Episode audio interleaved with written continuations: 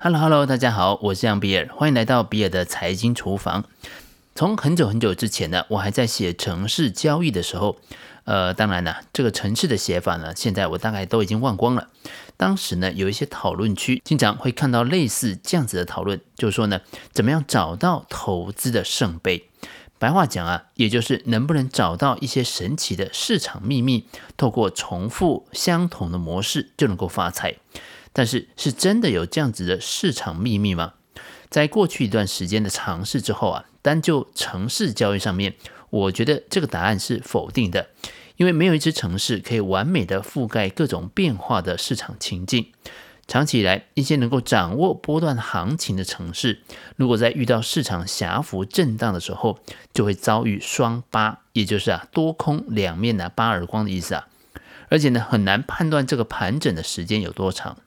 另外一个角度看，某些能够在震荡区间走势当中获利的城市，就会在长波段的行情当中过早的出场，导致获利不如预期。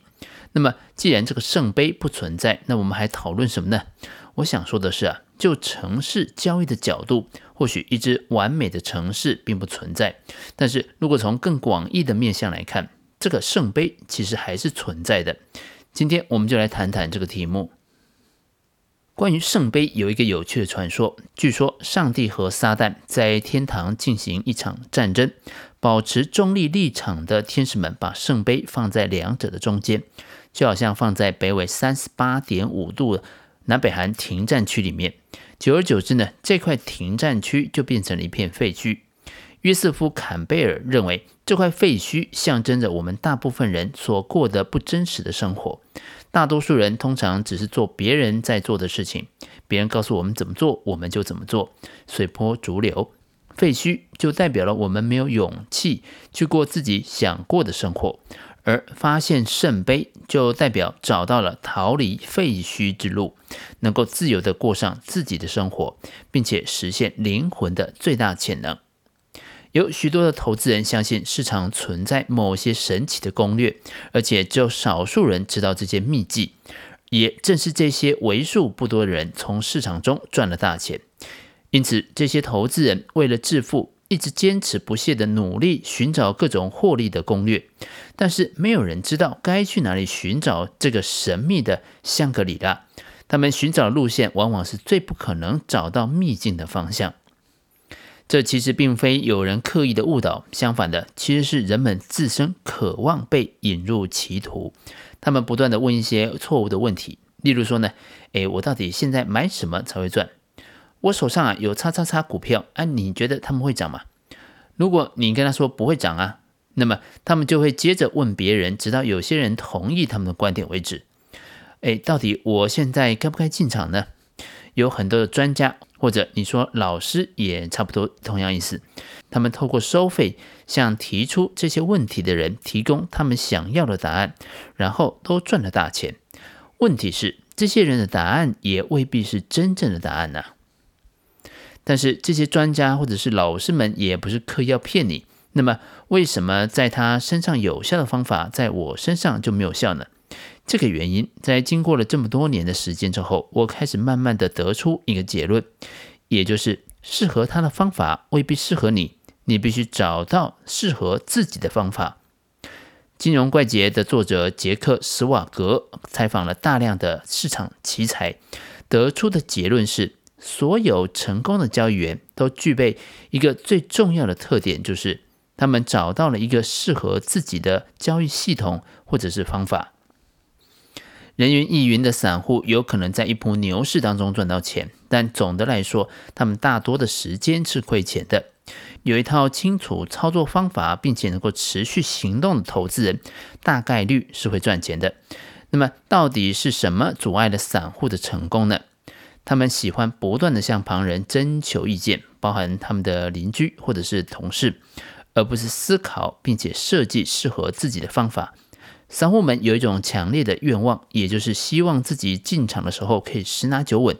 然而，问题是，真正的财富往往是需要经由审慎的出场来实现的。这其中还包含了停损的设计，以及需要忍受上涨的时候急于获利了结的心情。换句话说，有效的交易系统或许有成千上万种，但是大多数人就算有了这样一个系统，也会放着不用。为什么呢？因为这个系统其实并不适合他们。成功交易的秘密之一呢，就是找到一个适合自己的系统。因此，寻求圣杯的部分秘密就是在于遵循自己独特的方法，并且由此找到真正适合自己的东西。以我自己来说啊，我就逐渐的意识到，我并不习惯当一个价值投资者。价值投资者的投资奥义对我来说并不适用。相对来说，我比较喜欢追高，也就是做趋势投资者。操作动能投资，但是很显然，有很多的听众啊，其实无法克服追高的心理障碍。那么接下来问题是什么才是最适合你自己的投资方案呢？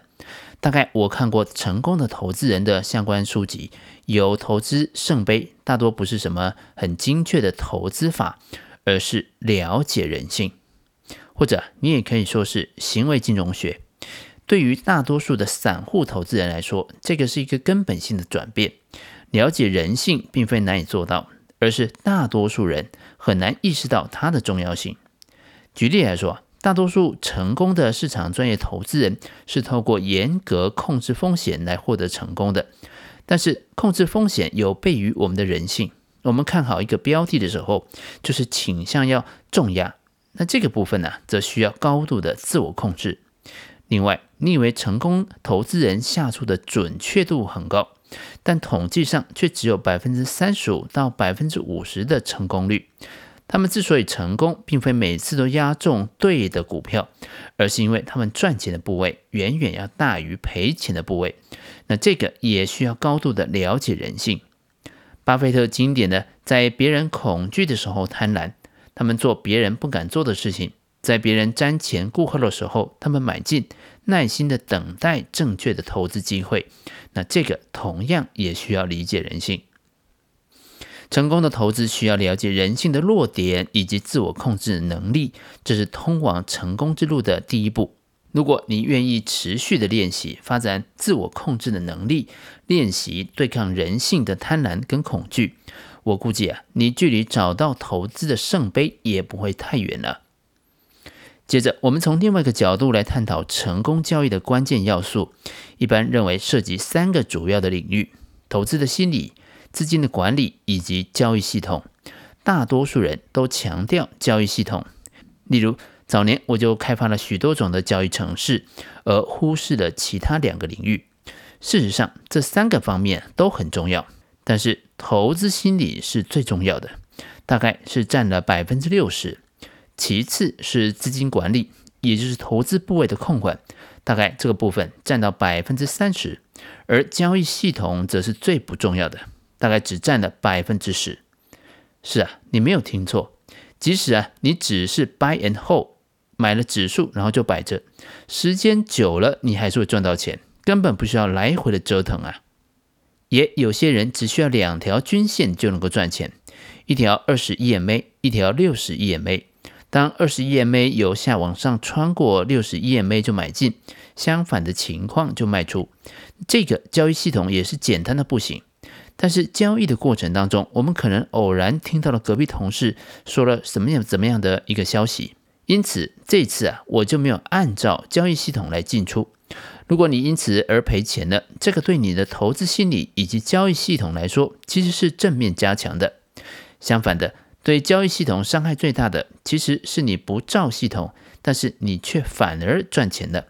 这个对于你的投资心理造成了负向的强化效果，将有可能导致你的系统崩溃。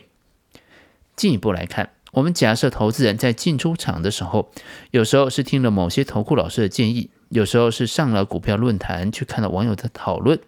如此一来，他所接收到的强化效果并不是单一的刺激来源，而是多方面的。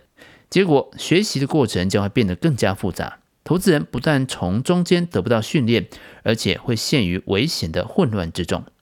部分强化的结果，让投资交易变得很像赌博。市场上有太多的变数，让散户投资人在随意道听途说之后，还能够赚到钱。这种经验可能会反客为主，使投资人养成不良习惯。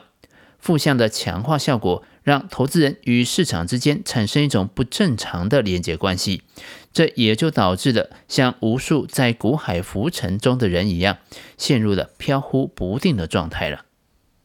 你能够从你过去成功的经验当中归结出具体的操作交易系统吗？这个方法是可以重复操作的吗？万一当某一次系统操作失败的时候，你会怎么样处理呢？欢迎把你的想法写在留言区，跟其他听众交流讨论。以上就是比尔的财经厨房想要提供给你的，让我们一起轻松活好每一天。我们下次见，拜拜。